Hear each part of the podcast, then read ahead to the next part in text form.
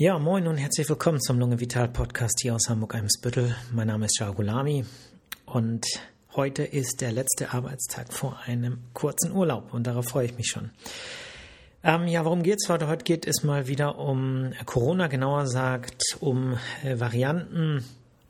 Ich möchte ein bisschen was erzählen zu den Omikron-Varianten BA.4 und BA.5 die nach dem RKI noch als Subtypen der, der, Vari der Omikron-Variante BA2 äh, geführt werden, die ja quasi in Deutschland die dominierende ähm, Omikron-Variante ähm, ausmacht. Im Prinzip nicht nur in Deutschland, sondern im Moment auch weltweit für 94 Prozent der weltweiten Corona-Infektionen verantwortlich ist.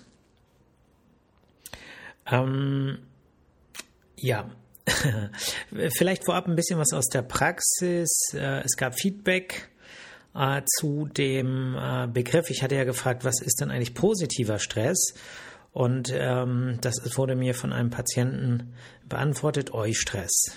Ähm, ja, also lieben Gruß, vielen Dank für den Tipp und ich freue mich immer für Feedback oder über Feedback in der Praxis oder per E-Mail an podcast.lunge-vital.de.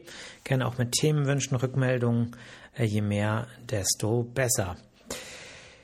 Ja, ähm, die Varianten BA.4 und BA.5 äh, die sind sozusagen aktuell, so was die Presse angeht, im Moment äh, ja, im Kommen könnte man sagen, wenn man äh, sich die Medien anguckt, sie sind auch jetzt gerade äh, vor kurzem als besorgniserregende Varianten von der WHO eingestuft worden. Und ähm, man muss sagen, ähm, so riesig unterscheiden die sich gar nicht so von den bisherigen Omikron-Varianten, haben ein ähnliches Spike-Protein, haben aber ein paar Mutationen mehr. Und äh, was das letztlich ähm, ausmacht an Infektiosität, äh, an Reaktion auf äh, die Impfung äh, oder auch äh, was die Verbreitbarkeit angeht, das ist ehrlich gesagt noch ziemlich unklar. Dazu gibt es keine gesicherten Informationen. Und es gibt bisher auch keine Hinweise darauf, dass die Verläufe schwieriger sind, also schwerwiegender als von den Omikron-Varianten BA2 äh, die im Moment weltweit dominiert. Insofern ist erstmal noch gar nicht gesagt, dass das jetzt wieder zu einem weiteren Peak äh, führen wird. Ähm, es gibt, was BA4 äh, angeht, das ist erstmals in Südafrika beschrieben worden. inzwischen gibt es auch Fälle aus Dänemark, Botswana und Großbritannien. Und BA.5 ist bisher nur in Südafrika und Botswana beschrieben worden.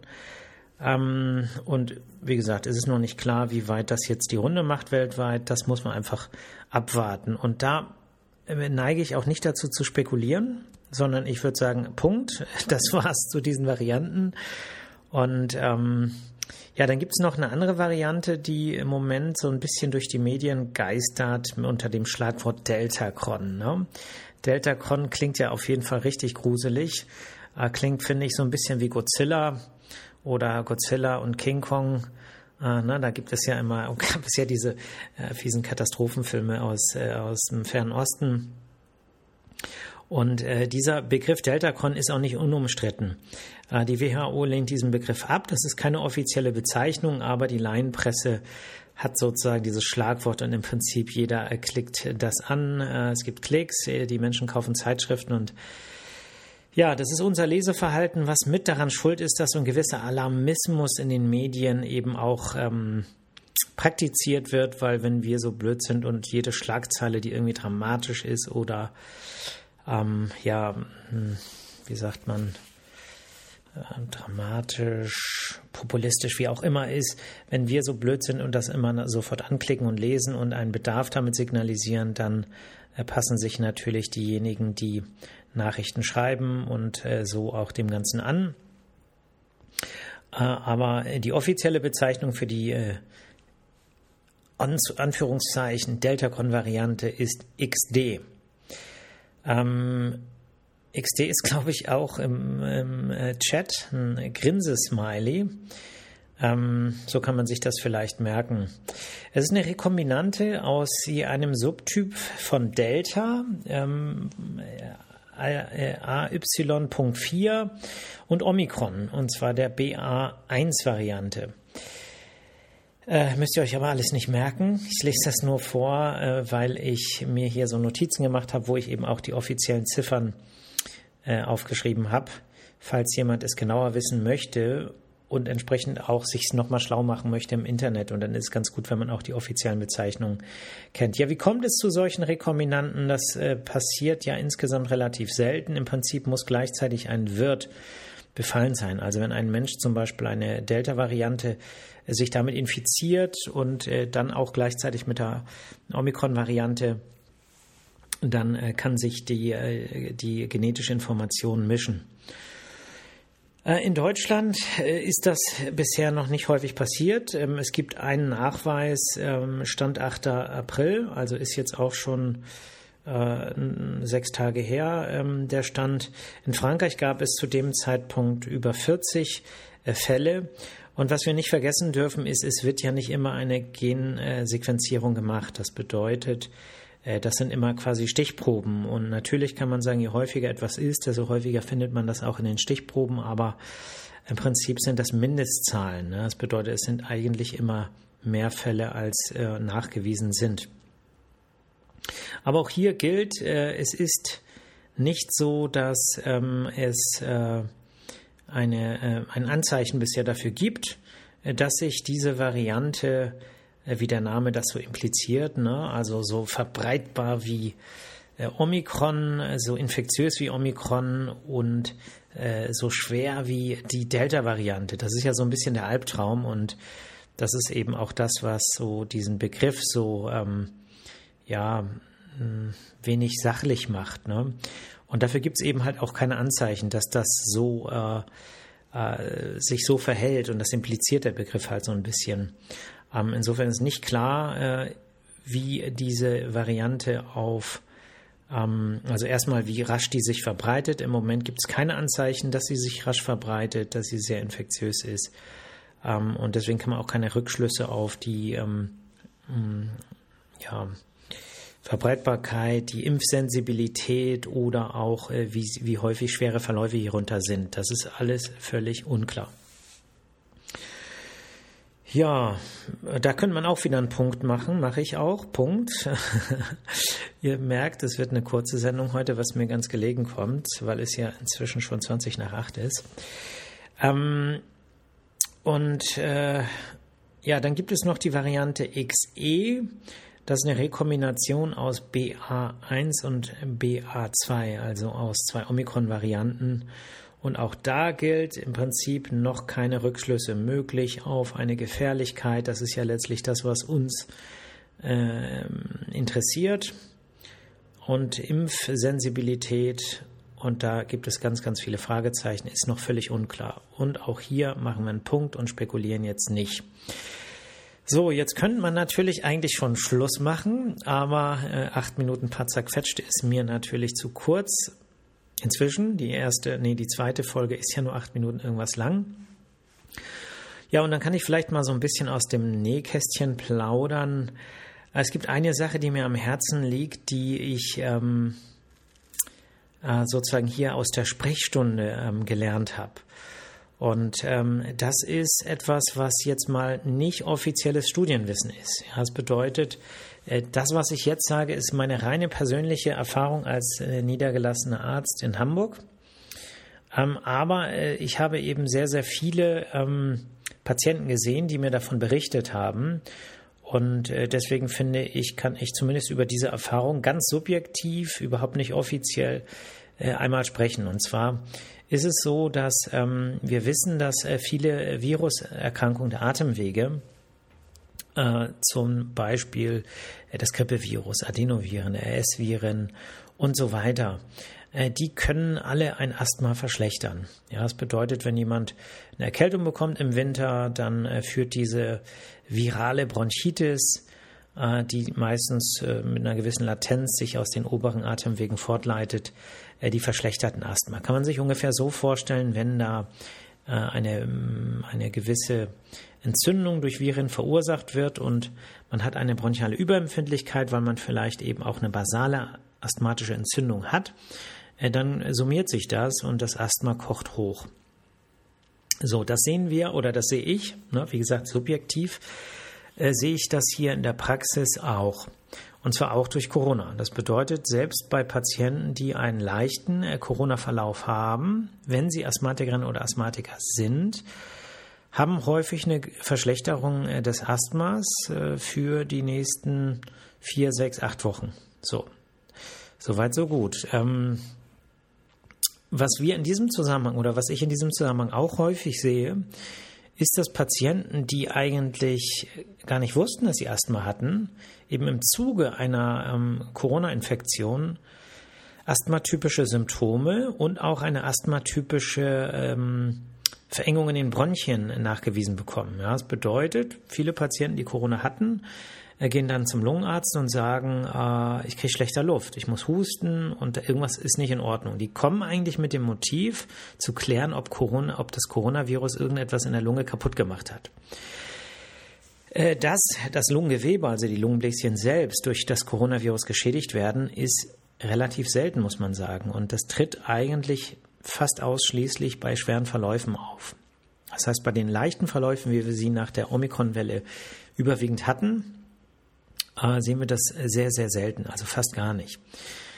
Ähm, aber die ähm, Patienten kommen dann her und wir machen natürlich unsere Lungenfunktionstests. Und was sehen wir? Wir sehen häufig äh, eine asthmatypische Beschwerdesymptomatik und wir sehen dann eben häufig auch eine äh, Verengung in den Bronchien, die entzündlich bedingt ist, die sich auch wieder äh, durch Medikamente zurückbilden lässt. Und äh, da ist dann, wenn sich das Ganze dann nicht in unmittelbarer Nähe von einem Corona, also wenn die Corona-Infektion jetzt nicht gerade eben erst gewesen ist, weil dann kann man eben die Diagnose Asthma auch nicht stellen, weil in dem Moment natürlich auch noch ja das Ganze einen akuten Rahmen hat. Und äh, Asthma ist ja eher eine chronische Veranlagung und da muss man dann auch so ein bisschen vorsichtig sein, so eine äh, chronische Diagnose zu stellen. Aber wenn das Ganze äh, viele Monate her ist, dann ist sozusagen der akute, ja, der akute Zeitverlauf eigentlich er spricht dagegen, dass das Ganze noch unmittelbar mit der Infektion zusammenhängt. Was ich damit sagen will, ist, dass wir oder dass ich hier häufig Patienten äh, sehe, die ähm, quasi äh, zufällig äh, eine Verschlechterung ihrer vielleicht schon vorhandenen Asthma-Veranlagung äh, durch einen akuten Coronavirus-Verlauf äh, äh, bemerkt haben. Und das ähm, ist eben auch bei anderen Viren so. So, und jetzt kommt aber die eigentliche Neuigkeit, die ich aber sehr vorsichtig formuliere. Deshalb vorsichtig, weil das Ganze auch so ein bisschen überladen ist politisch, das ganze Impfthema. Also erstmal, wer meine Folgen kennt, weiß, ich bin ein Anhänger äh, der Impfung. Und zwar äh, aller Impfungen, weil eben man sich mit Impfung sehr gut schützen kann vor ähm, Erkrankungen. Und bei Corona ist das eben für viele, ist die Impfung wirklich überlebenswichtig gewesen. Und ich mag mir gar nicht ausmalen, was passiert wäre äh, im letzten Jahr, wenn die Corona-Impfung nicht äh, ähm, erfunden wurde ähm, oder eben so schnell äh, da Impfstoffe entwickelt wurden. Ne? Also das, das ist Horror, das kann man sich gar nicht ausmalen. Trotzdem muss man eine Sache sagen, sage ich wieder, ganz offiziell, ganz, ganz vorsichtig formuliert. Ähm, es gibt viele Asthma-Patienten, die nach einer Impfung mit äh, ähm, zum Beispiel ähm, mRNA-Impfstoffen eine Verschlechterung des Asthmas entwickelt haben. Das bedeutet, ich habe das wirklich von so vielen Patienten und Patientinnen gehört, äh, sowohl Patienten, die ein bekanntes Asthma haben, als auch Patienten, die, äh, wo wir dann im Nachgang erst festgestellt haben, dass die ein Asthma haben. Äh, das ist dann eben häufig nicht nur von dem Beschreibung, und diese Patienten äh, formulieren das auch sehr, sehr vorsichtig, weil sie eben Angst davor haben, äh, dass sie, dass man jetzt irgendwie den Eindruck hat, also ich hier den Eindruck habe, das ist ja ne, vertraulicher Rahmen, da braucht man eigentlich keine Angst haben, aber trotzdem an den Formulierungen merkt man eben, dass denen das unangenehm ist, das so zu sagen. Aber ich habe das jetzt so häufig gehört, dass da eigentlich was dran sein muss, dass nach äh, Corona-Impfung die entzündliche Asthmaaktivität zumindest in einer leichten Weise ansteigt. Also nicht durch Forschung abgedeckt, rein subjektive Beobachtung hier in Hamburg-Eimsbüttel. So, die Verschlechterungen sind aber nicht dramatisch. Das heißt, wenn man jetzt überwieg, äh, überlegt, oh, soll ich mich dann impfen lassen? Ich habe doch Asthma. Ganz klare Antwort, ja. Lasst euch impfen, schützt euch. Aber es kann natürlich sein, dass wenn darunter sich Atembeschwerden einstellen oder eben ein Asthma sich verschlechtert, dass man die Therapie nochmal anpassen muss. Insofern, äh, dass man dann auch eine ähm, Lungenfunktions- Kontrolle macht und im, im, Zweifel, wenn man ein bekanntes Asthma hat, einfach nochmal guckt, ist dann immer noch alles in Ordnung oder muss man vielleicht die antiasthmatische Therapie entsprechend erhöhen? Ja. Mehr will ich damit eigentlich gar nicht sagen. Also, Impfung ganz klar ja.